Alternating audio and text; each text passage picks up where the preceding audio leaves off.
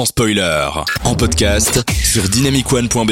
Eh ben alors aujourd'hui, ben moi je vais vous faire une confidence. Hein. Euh, J'ai écouté tous les replays des émissions euh, quand on a mis en ligne sur dynamicone.be. Et, euh, et je, me suis, fait bien. euh, je me suis vraiment fait chier en m'écoutant, hein, comme vous l'avez dit.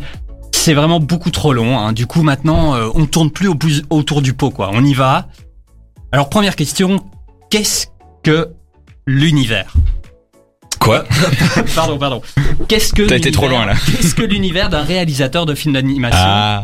En gros, il fait quoi le réalisateur sur un film d'animation Et plus précisément, plus précisément, il fait quoi ce réalisateur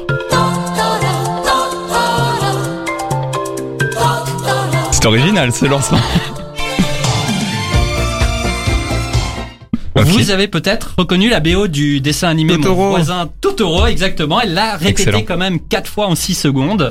Hein, euh, c'est un Dans film- une autre langue. il faut- Un film culte du non moins culte Miyazaki. Mais euh, au cas où on ne vous a pas autorisé à voir des Disney parce que je sais pas moi les mangas c'est moche hein, n'est-ce pas maman? Eh ben euh, je vous situe un peu le bonhomme. Euh, Hayao Miyazaki c'est un peu l'oncle Walt euh, japonais hein, même si lui-même déteste Disney. Et puis bon euh, il a aussi gagné euh, l'Ours d'or qui est la récompense ultime au Festival de Berlin pour Ah son quand film d'animation euh, Le Voyage de Chihiro en 2002. Hein, c'est le premier film d'animation qui a eu cette récompense. Ces films, dont une grande partie sont actuellement disponibles sur Netflix, vous pouvez les voir dès maintenant, euh, après ma euh, l'émission, bien sûr. Ils s'adressent d'abord aux enfants, qui veut inspirer, mais c'est évident que ces œuvres plairont très certainement aux adultes qui ont une âme bête d'enfant enfouie quelque part sous la paperasse. Que ce soit par leurs thèmes profonds, leurs univers euh, métaphoriques, leurs jeunes héroïnes téméraires, leur château qui vole ou leur feu qui parle, eh ben ces films vont forcément vous mettre des étoiles euh, de meilleure qualité que Disney d'ailleurs dans les yeux. Et euh, après 11 chefs-d'œuvre d'animation, le maître, il a surpris tout le monde et il a annoncé qu'il prenait sa retraite. Voilà Ah ouais. comment comment termine le documentaire dont je vais vous parler aujourd'hui. Quoi? Comment? On avait dit sans spoiler, Thierry. Remboursé Oui, mais bon, c'est un documentaire. Hein, le, le bonhomme a réellement pris sa retraite, donc ça compte pas. Et euh, en plus, euh, le docu a eu une suite. Quoi? C'est pas la fin Il ressuscite Encore un spoiler Au bûcher Euh, Bref, bref.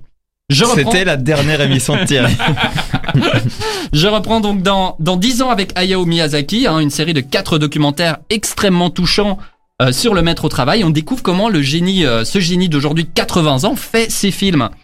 Au travers de la production de trois longs métrages des studios Ghibli, on découvre ce que ça signifie réellement d'être euh, réalisateur de films d'animation parce que ça a quasi rien à voir avec la fiction normale. Hein, par exemple, 5 secondes d'animation, hein, genre le temps qu'il me faut pour me curer les narines. Et ben chez Ghibli, c'est euh, c'est jusqu'à une semaine de travail pour entre 100 et 300 non. animateurs. Si si. Oh.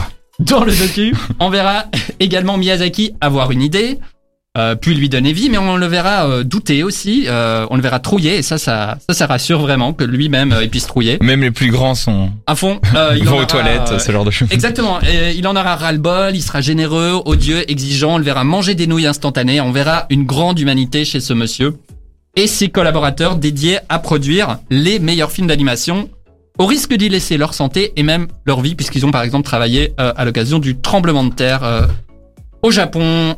De ça- Fukushima, là, c'est ça? Euh, oui, oui, absolument, en 2011. Ouais. Tout ça, c'est filmé euh, caméra au point par Kaku Arakawa, hein, qui est un ami de, de Miyazaki, avec beaucoup de complicité et de délicatesse. Et même si l'image est peut-être un peu euh, brossée dans le sens de la, de la très très belle chevelure euh, blanche de Miyazaki, on s'intéresse davantage au processus de création, qui lui reste tout à fait intact dans son propos le temps de cet incroyable portrait. Et la bonne nouvelle, c'est que le docu est dispo gratuitement sur internet avec sous-titres. Il suffit de taper euh, 10 10 ans Mi- Miyazaki et vous le trouverez sans souci. Donc euh, Légalement? Ouais, absolument, sur Ah. le site euh, du service public japonais, la NHK. C'est un film euh, hautement recommandé aux curieux, aux amoureux de la création et à celles et ceux qui se destinent à une profession qui ne les rendra pas riches, mais qui leur permettra peut-être au moins de sauver leur âme d'enfant.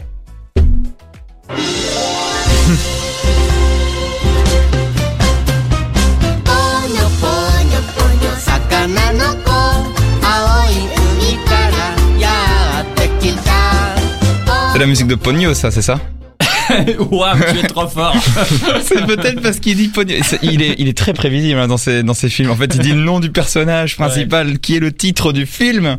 et tu trouves le titre facilement. Prévisible, manichéen sont des mots qui sied parfaitement au propos, oui. Oui, surtout euh, venant de Miyazaki. Non, euh, blague à part, merci Thierry pour cette chronique encore super intéressante. Kid Noise et Miley Cyrus dans la suite de l'émission. On parle de ça juste après. Merci d'être avec nous sur Dynamic One.